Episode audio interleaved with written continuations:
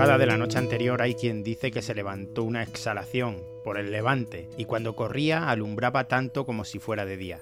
Y esta llegó a lo más alto, donde se formó como una gran llama que del mismo modo alumbraba como si fuera de día.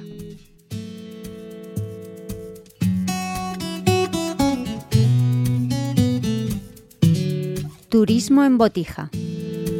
Señalización turística inteligente en formato audio. Terremoto de Lisboa. La capital de Portugal es uno de los puntos sísmicos más activos de Europa. En Lisboa se vienen sucediendo terremotos con un intervalo aproximado de 200 años que hacen vibrar a toda la costa atlántica de la península ibérica. Se tienen noticias de fenómenos en el siglo XIII, XV y el último gran terremoto documentado fue en 1755, el más devastador que se recuerda, con un gran tsunami que arrasó Lisboa y todos sus alrededores. Si visitan la capital lusa, recuerden que muchas de las piedras que hoy adoquinan el suelo de algunas de sus calles proceden de las construcciones que ese mismo día se vinieron abajo.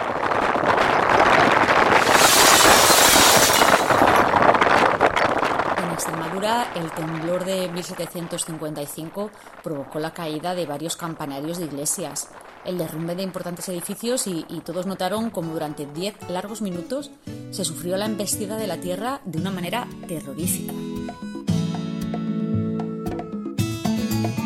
Tal como escuchábamos a comienzo del podcast, lo transcribía el alcalde de Botija en aquel momento. El terremoto empezó su actividad a las 9 y media de la mañana, un día de fiesta, el 1 de noviembre. Ese día se experimentó en esta villa el mismo temblor, habiendo oído sus moradores primero un rumor, que unos creyeron ser cajas coches o tiros de artillería, pues desde aquí se oían cómo se realizaban en Badajoz y Campomayor, en Portugal.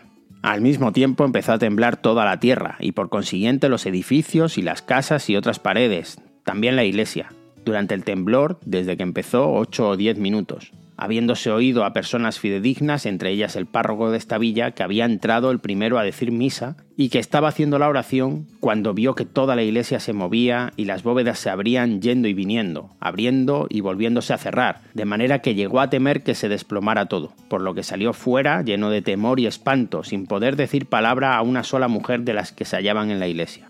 Otra mujer cuenta lo mismo que el párroco, porque creyó que al abrir y cerrar las bóvedas sería un defecto de su vista, que se turbaba y que le quería cometer algún accidente, mas que habiendo visto que el dicho párroco se salía y perdiendo color, se levantó y salió a la calle en donde había mucha gente con los mismos temores.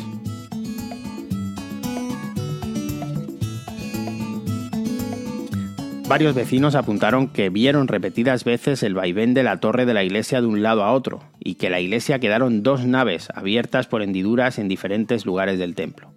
Cuentan también que las fuentes empezaron a manar más de lo habitual, incluso que algunas, que solo tenían agua cuando llovía, empezaron a soltar agua llenando profundos charcos.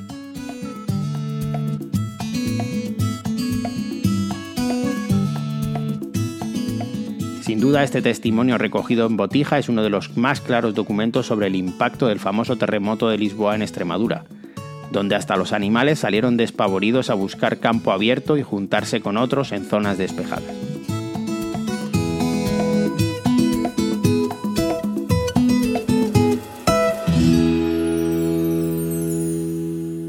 Una producción de Radio Viajera financiada en el marco del Proyecto para el Desarrollo de los Pueblos Inteligentes de la Junta de Extremadura y la Unión Europea, con el apoyo del Ayuntamiento de Botija y la colaboración de Rutas por Extremadura.